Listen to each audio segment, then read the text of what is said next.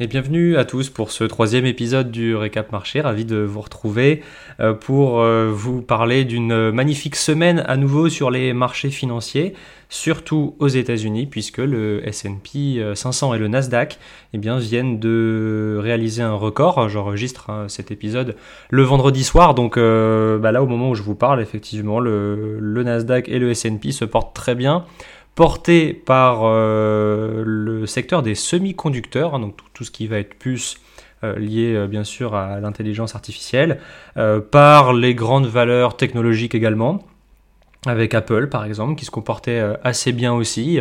je voyais que donc la banque d'affaires, un Bank of America, qui a publié une note hein, sur Apple qui bah, plutôt positive, qui repassait à l'achat sur la valeur en estimant que les ventes d'iPhone pourraient repartir éventuellement. Euh, avec potentiellement la, possibilité de presque passer devant Microsoft à nouveau. C'est vrai qu'elle se tire un peu la bourre. Euh, c'est ces deux grandes valeurs qui euh, bah, sont quand même pas loin des, des 3000 milliards de dollars de capitalisation chacune. donc ça va vite. C'est vrai qu'une variation de quelques pourcents sur une journée pour ces valeurs-là, tout de suite, ça fait des, variations de, capitalisation qui sont absolument énormes. mais pour le coup, tout se passe bien. Et donc le Nasdaq, bah, toujours propulsé sur des plus hauts, là, à plus de, plus de 17 000 points. Euh, donc ça commence bien l'année. Et pourtant, euh, bah, la semaine commençait pas si bien que ça. Euh, c'est vrai qu'on a eu entre, je dirais, on a eu deux éléments qui peuvent expliquer là ce début de semaine. enfin, le début de semaine dernière, on va dire, qui était un peu plus compliqué, avec des données en Chine qui étaient vraiment pas. enfin, on a connu pire, mais c'est vraiment pas top. C'est-à-dire que là, on a une croissance chinoise qui ressort à 5,2% au quatrième trimestre. Alors on peut se dire que c'est énorme, euh, on peut se dire qu'on on rêverait de ça en France, euh, oui, bien sûr, mais euh, les, deux pays, évidemment, ne sont pas les mêmes, ne sont pas au même stade de développement, et pour le coup, on voit quand même que la Chine, eh bien, montre une croissance faible par rapport à ce qu'on a connu, et la situation économique liée à la déflation, lié à la faiblesse de la consommation, lié à l'immobilier, lié au chômage des jeunes également, euh, qui est quand même assez important. Et je crois que le gouvernement ne, publie même plus hein, les euh, données sur le chômage des jeunes, donc c'est vous dire. Euh, ben forcément ça rassure pas, ça rassure pas parce que avec tout ça et c'est ce que disaient justement les les grands je dirais dirigeants de la planète et banquiers centraux qui se sont retrouvés donc à Davos pour le sommet de Davos en Suisse, ils disaient que finalement on a là, à l'heure actuelle, euh, eh bien, une croissance économique mondiale bah, quasiment la plus faible depuis les années 90. Donc on a quand même là euh, quelques signaux de, de vulnérabilité, je dirais, pour la croissance mondiale, euh, et surtout la Chine qui là bah, va devoir repartir. Alors toutes les données sont pas mauvaises en soi, mais c'est quand même pas exceptionnel et bah, ça pourrait continuer de peser donc sur la, sur la croissance mondiale. Donc premier point quand même où euh, bah, les investisseurs s'en inquiètent un petit peu parce que bah, ça reste euh, évidemment un acteur important euh, pour les entreprises européennes et américaines qui réalisent, je rappelle, hein, une bonne partie du chiffre d'affaires là-bas, en particulier le luxe. Deuxième point qui euh, a fait euh, commencer euh, la semaine de façon un peu plus compliquée pour les investisseurs, c'est que les, banques centrales ont clairement remis les pendules à l'heure en, en éteignant, je dirais, la flamme qui brillait chez les investisseurs et qui attendait une baisse de taux dès le mois de mars, qui attendait donc plusieurs baisses de taux et en plus plus rapides que prévu. Eh bien, Christine Lagarde, la présidente donc, de, la, BCE, hein, de la Banque Centrale Européenne, a précisé que ça serait plutôt à l'été pour une première baisse de taux. déjà, on sait qu'il y en aura, ça c'est pas une surprise. L'idée c'était le calendrier, on ne savait pas trop quand. On a encore beaucoup d'incertitudes sur l'ampleur des baisses de taux, mais bon là, pour ceux qui attendaient mars, ils ont revu quand même un peu les anticipations, donc plutôt à l'été. Euh, ce qui fait que les taux vont rester donc élevés plus longtemps que ce que les investisseurs anticipaient, avec le risque que ça continue de freiner les économies, et donc le risque, bien sûr, d'avoir une potentielle euh, récession légère, évidemment, et euh, on n'attend pas d'effondrement. Euh, mais voilà, ça, appuie un petit peu là où ça fait mal pour les investisseurs parce que c'était pas du tout ce qu'ils anticipaient. Mais ils ont peut-être été aussi un peu trop optimistes parce que ces anticipations de baisse de taux, bah, elles étaient, enfin c'était les leurs entre guillemets. Il n'y avait pas forcément d'indice particulier mis à part la baisse de l'inflation, qui pouvait expliquer qu'on anticipe que les, taux allaient baisser aussi vite. Voilà. et donc, un des, gouverneurs de la, de la Fed, donc c'est Raphaël Bostic, qui nous parle de baisse de taux, mais seulement qu'au troisième trimestre. Alors, est-ce qu'il nous parle de troisième trimestre euh, en clair euh, courant l'été ou plutôt euh, vers la, fin, septembre? Bon, là aussi, c'est encore un peu flou, mais en tout cas, il nous parle de troisième trimestre. Il nous parle pas du mois de mars. Donc ça, ça c'est plutôt clair aussi. Et donc, on a eu une journée de correction sur le marché.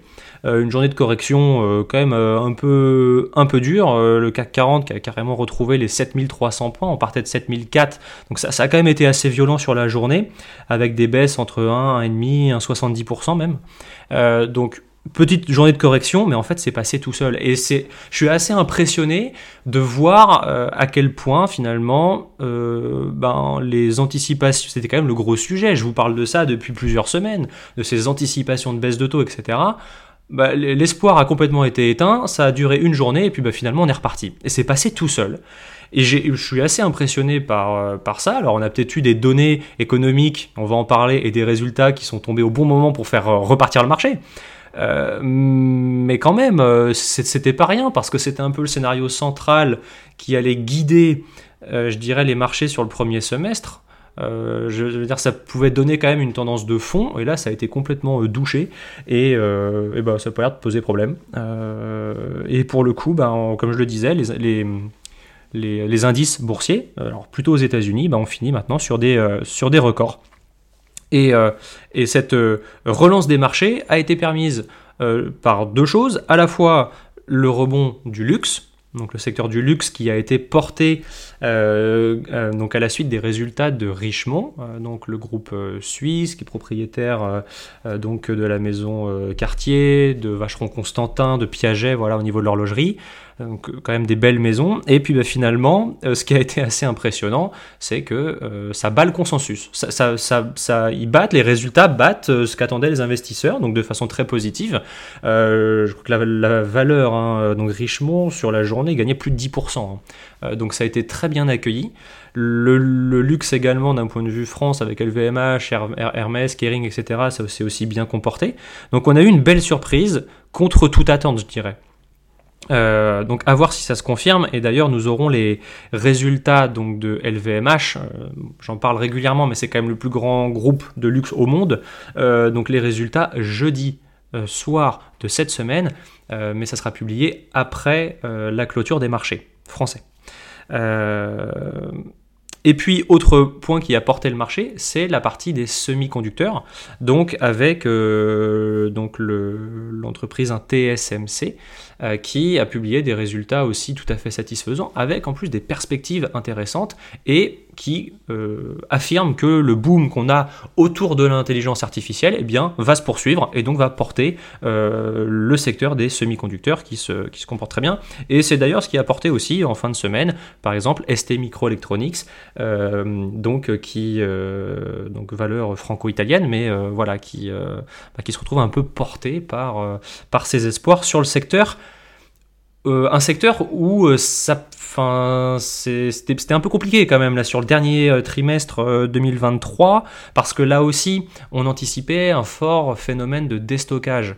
Et aussi dans l'automobile hein, sur la partie semi-conducteur hein, donc euh, c'est fortement utilisé dans le secteur automobile il y avait un peu un phénomène de déstockage où on voyait que les constructeurs commandaient un peu moins, préféraient patienter un petit peu, avec, euh, bah, comme d'habitude, des craintes sur la demande. Donc euh, les, groupes, euh, donc les groupes de, semi-conducteurs eh bien, ont tenu des discours, en tout cas le management a tenu des discours un peu plus prudents pour l'année 2024. Mais voilà, on peut avoir des bonnes surprises, comme on l'a eu d'ailleurs avec le luxe. qui, a rebondi. Et même le pire, c'est ça, c'est que même les ventes en Chine ont rebondi. Euh, donc de façon assez, euh, assez impressionnante. Voilà. Euh, alors, pour ce qui nous attend cette semaine, la semaine est extrêmement chargée. Je peux pas tout, tout mettre ce qui nous attend parce que alors là, ça vous ferait une liste de courses. mais globalement, comme j'en ai parlé, donc nous aurons les résultats d'entreprise de LVMH, donc jeudi soir, et plein d'autres d'ailleurs. Euh, et surtout, on va avoir les premiers indicateurs d'activité pour euh, le mois de janvier. Donc je le rappelle, pour ceux qui, celles et ceux qui voudraient suivre précisément ces indicateurs, ce sont des indicateurs PMI. Donc ça, va, ils sont mesurés en fait de 0 à 100. quand vous êtes au-dessus de 50, eh bien, on considère qu'il y a une expansion de l'économie, ce qui fait qu'en clair, si ça se maintient comme ça quelques mois, on attend de la croissance, hein, très globalement. Je, vulgarise, hein, il n'y a pas que ça, mais globalement, on peut s'attendre à ça. Et puis quand c'est euh, inférieur à 50 pendant plusieurs mois, voire trimestres, bah, c'est que là, on est plutôt dans une phase de contraction et que ça peut tendre euh, vers, en tout cas, un ralentissement économique. Euh, et potentiellement une récession. C'est pas euh, pas obligé. On a eu de la croissance en zone euro euh, en 2023 et des indicateurs PMI donc euh, qui étaient plutôt inférieurs à 50. Donc, mais c'est simplement pour illustrer une tendance de fond. Et, donc alors là, on va les avoir pour la zone euro, pour les États-Unis, et puis plus précisément pour la France, l'Allemagne, etc. De même de, mémoire la, Grande-Bretagne. Donc à surveiller parce que bah, ça va lancer un petit peu cette, voilà, ce premier mois de l'année. Euh, et surtout, ça va donner une indication sur le ralentissement. En sachant que, en zone euro, les indicateurs devraient ressortir à nouveau en dessous de 50, donc encore avec un ralentissement de l'économie, ce qui est normal. En revanche, ça, pourrait un peu moins se contracter. Donc c'est quand même assez favorable. Ça pourrait être très bien perçu parce que si vous avez ces, indicateurs comme ça de court terme qui vous annoncent que l'économie se contracte mais un peu moins fortement que prévu et qu'à côté de ça on a une inflation qui baisse, vous imaginez un peu le cocktail, un peu sympa. Euh, qui fait penser justement à ce scénario euh, d'atterrissage en douceur, mais ça reste bien sûr à confirmer. Et on aura beaucoup évidemment à apprendre de la politique monétaire de la Banque Centrale Européenne. Il y a la réunion de la politique monétaire de la Banque Centrale Européenne euh, donc cette semaine. En sachant que les taux devraient rester stables, on va suivre le discours même si on peut s'attendre quand même à ce que Christine Lagarde eh bien, précise qu'elle va agir réunion par réunion, c'est connu des investisseurs, et potentiellement elle va peut-être rappeler que les taux ne baisseront qu'à l'été, sauf accident peut-être, voilà, mais globalement on peut s'attendre à ça, donc pas forcément, euh, c'est un rendez-vous important, mais pas, euh, voilà, je, je pense pas que ça crée une trop forte volatilité. Nous aurons également la croissance américaine, je vous avais dit, c'était lourd hein, pour, euh, euh, pour cette semaine. Je, vous ferai un épisode bien complet pour euh, justement reprendre tout ce qui s'est passé et pour analyser. Donc on va avoir la croissance américaine pour le quatrième trimestre et puis aussi l'inflation PCE Core pour le mois de décembre aux États-Unis aussi. C'est cette mesure de l'inflation qui est très regardée par la Banque centrale américaine puisque l'inflation PCE Core mesure l'inflation sur les produits les plus échangés par les consommateurs américains ce qui est quand même très euh, parlant euh, et, à surveiller.